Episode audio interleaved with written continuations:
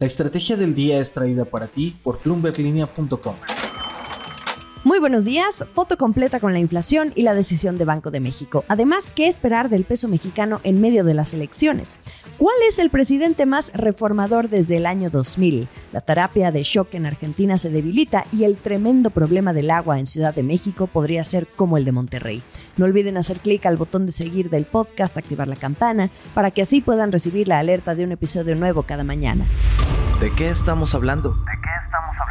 ¿Cómo anda la inflación? ¿Qué hizo Banco de México y qué piensa hacer hacia adelante? Vamos por partes.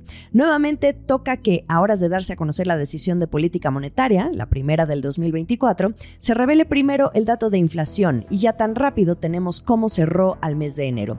Comparado con la quincena anterior se ubica en 4.88% y muy cerca del 5%. Mes contra mes, es decir, comparando el dato de enero contra el de diciembre, hubo un alza de 0.89%, así que al cierre de diciembre estaba en 4.66%. Hay un repunte. El dato de enero representó la cifra más alta en siete meses, pero esta vez sí estuvo un poco más en línea con lo que esperaba el consenso de Citibanamex. Considerando este repunte, que se mantiene con la inflación general, es de esperarse que Banco de México mantenga la cautela. Hace dos semanas les platicaba que eran las frutas y verduras las que presionan y según los datos del INEGI al cierre de mes, siguen presionando. Échenle la culpa al pico de gallo el jitomate y la cebolla subieron 52.14% y 21.17% mensual, respectivamente. Son dos productos que influyen en el índice de precios por su incidencia. Bueno, hasta la calabacita esta vez con aumentos de doble dígito en su precio. Respecto a la inflación subyacente, que es la que vigila el Banco Central porque elimina los precios más volátiles y determina la trayectoria de la inflación a mediano y largo plazo, pues sigue su ruta descendente ininterrumpida hasta ahora, ya en 4.76% anual. Entonces, ¿cómo reaccionó Banco de México? Tal y como esperaba la mayoría de los analistas, sin sacar la tijera. Dejó la tasa en 11.25% en su primera reunión del año y en línea con la cautela que viene mostrando la Fed de Estados Unidos. En el caso de México, solo como dato curioso, la tasa se mantiene como está por séptima vez consecutiva, aún con la alta expectativa del mercado de que el primer recorte pueda ocurrir en el primer trimestre. Ya vamos casi a mitad de febrero y esto se esperaría que ocurra en marzo. Como ya sabemos, otros apuestan a mayo. Leyendo un poco las reacciones de los economistas más taquilleros en ex antes Twitter, destaco el comentario de Alfredo Coutinho, director para América Latina de Moody's Analytics. Le gustó que Banjico extendiera la pausa monetaria, dado que la inflación general escaló. Otro que aplaude la cautela de Banjico es Luis Gonzalí, co-director de inversiones en Franklin Templeton. En su cuenta de ex destacó dos cosas del comunicado tras la decisión, eventos geopolíticos y afectaciones climáticas. Desde su punto de vista, ambos se han vuelto riesgos relevantes y que Banjico los incluya esta vez quiere decir que reconoce que la inflación puede verse afectada al alza. Y bueno, me quedo con la risa que me provocó leer el comentario de Marco Oviedo, estratega para América Latina de XP Investments, con quien platicamos hace dos semanas. En su cuenta de ex prácticamente dijo, estarán contentos. Oviedo es del club de los tres que apostaban por el primer recorte en esta reunión de febrero. De ahí que diga que bien hubieran ya recortado porque ya van a recortar en marzo. Bueno, si nos metemos más al comunicado, Banjico modificó la guía prospectiva para el mercado y ahora espera un ajuste en la tasa en las próximas reuniones, cuando en diciembre proyectaba que sería necesario dejar la tasa alta por cierto tiempo. Hay un cambio. Por cierto, también revisó al alza sus pronósticos para la inflación en el corto plazo, por lo que andamos viendo últimamente. Banjico ya está viendo más inflación para estos primeros seis meses del año. Fíjense, solo para el primer trimestre ven la inflación general en 4.7% desde el 4.3% que veían en diciembre. Y para el segundo trimestre del año, misma historia. Ahora la ven en 4.3% desde el 4.1% que veían en diciembre. Son los choques de oferta en algunos productos particulares. Sin embargo, en donde sigue la apuesta es en ver a la inflación general regresar al objetivo de 3% para 2025. Sorbo electoral. El peso mexicano en medio de las elecciones presidenciales de México, pero también de Estados Unidos. Tiempo de oportunidad. Así lo considera Pacific Investment Management, pueden decirle PIMCO, y que es una gestora de activos por 1.9 billones de dólares. Está buscando el momento perfecto para sumarse a las apuestas alcistas en el mercado mexicano. Bloomberg News platicó con el responsable de la deuda en mercados emergentes de esta firma, Pramel Dawan, quien cree que las fluctuaciones de precios vinculadas a las elecciones presidenciales le darán a los operadores del mercado la oportunidad de comprar activos mexicanos.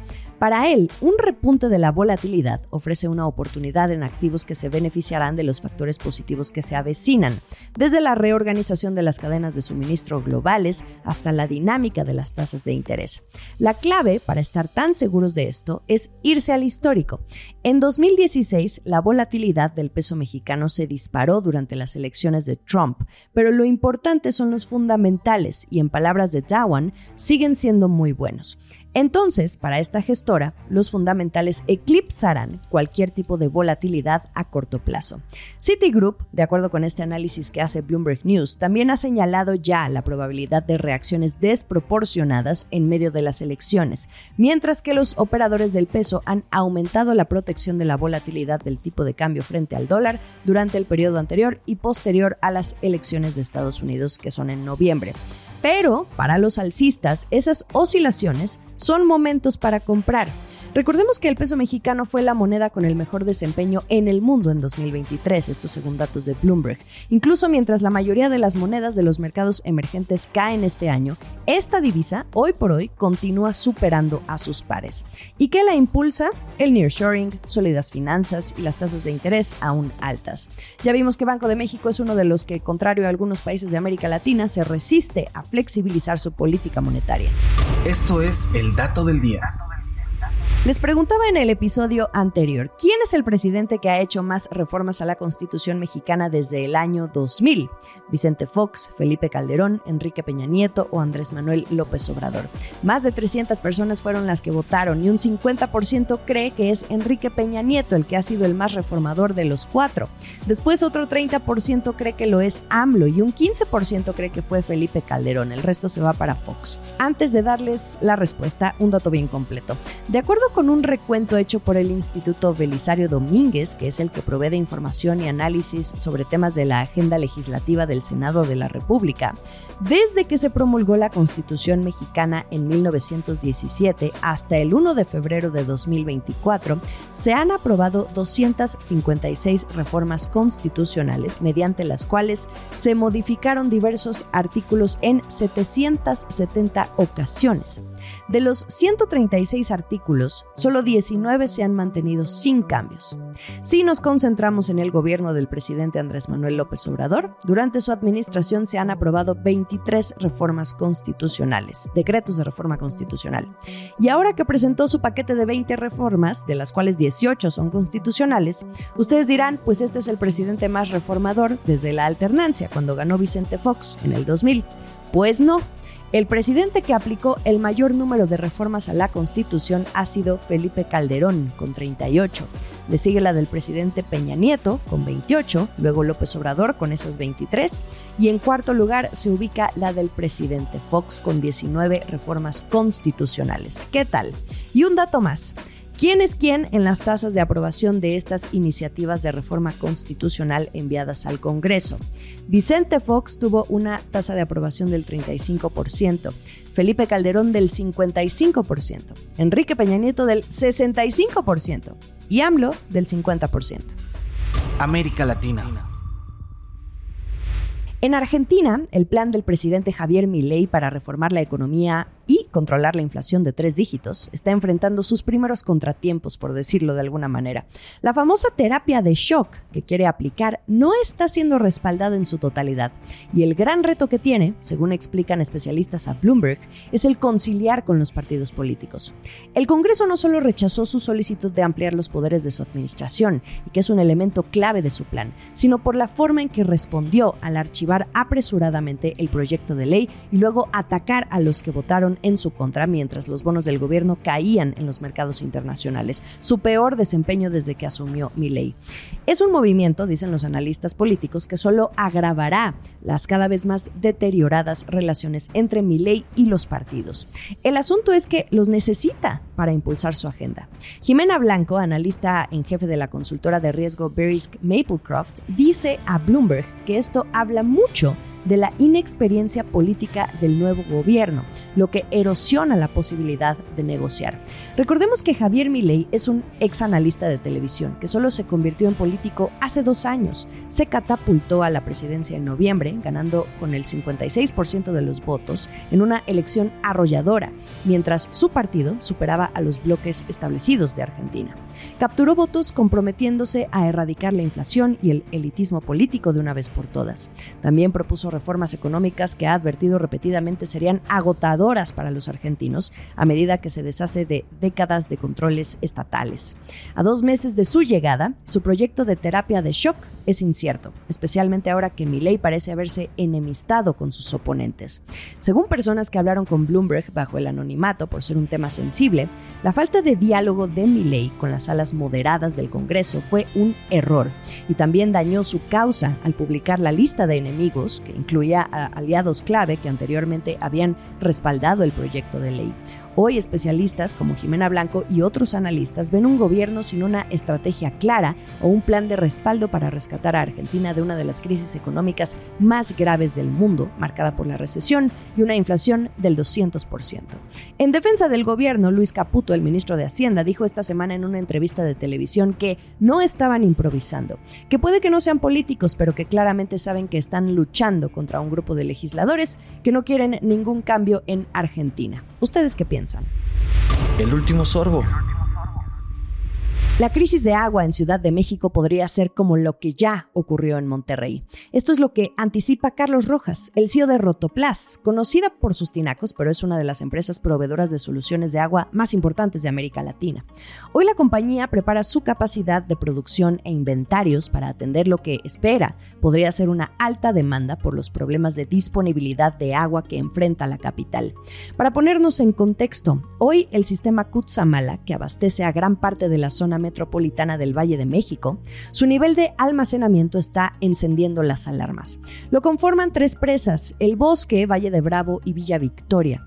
Este territorio tiene un alto estrés hídrico, de acuerdo con la Comisión Nacional del Agua, es decir, el agua dulce disponible no es suficiente para atender la demanda, por lo que se requiere importar agua de otros territorios. Según el pronóstico del organismo Cuenca de Aguas del Valle de México, quedan menos de 150 días para llegar al día cero considerado como el día en que el Kutsamala alcance el volumen mínimo de operación, incapaz de bombear agua.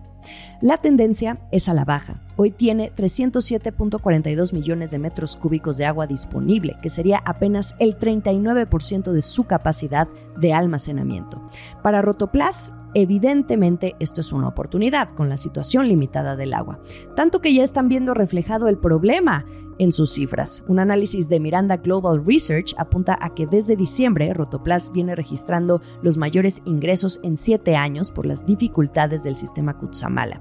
Independientemente de esto, los directivos de la empresa anticipan que la situación en Ciudad de México podría asemejarse a lo que sucedió en Monterrey por allá de 2022, cuando esta ciudad enfrentó una de las mayores crisis de agua en años. La falta de lluvia tuvo a las presas que abastecen ese territorio en un nivel insuficiente para suministrar agua a la población. El gobierno estatal y federal pusieron en marcha obras de infraestructura, empresas para garantizar entonces el suministro. Para el caso de la Ciudad de México, los directivos de Rotoplas apuntaron a la necesidad de poner en marcha soluciones como medidas para reducir el consumo y el establecimiento de sistemas de captación de lluvia y de reuso de agua. Por cierto, la reforma que presentó el presidente Andrés Manuel López Obrador para dar preferencia al uso del agua para consumo personal y el uso doméstico en zonas de escasez o con estrés hídrico, por supuesto que les puede beneficiar también a los de Rotoplas. Ahí, ninguna queja. Bueno, ya lo saben, a cuidar el agua. Gracias por acompañarme una semana más en esta gran comunidad que es la estrategia del día. Ya saben que pueden votar por su episodio favorito de la semana en la descripción del episodio. Estamos en ex Twitter, arroba la estrategia MX o como arroba Jimena Tolama en Instagram. Más allá del micrófono, nos vemos como arroba Jimena Business y en YouTube ustedes encuentran los episodios completos en video. Tengan un feliz fin de semana. Nos escuchamos el lunes. Esta fue la estrategia del día, escrito y narrado por Jimena Tolama, producido por Arturo Luna y Daniel Hernández. Que tengas un día muy productivo.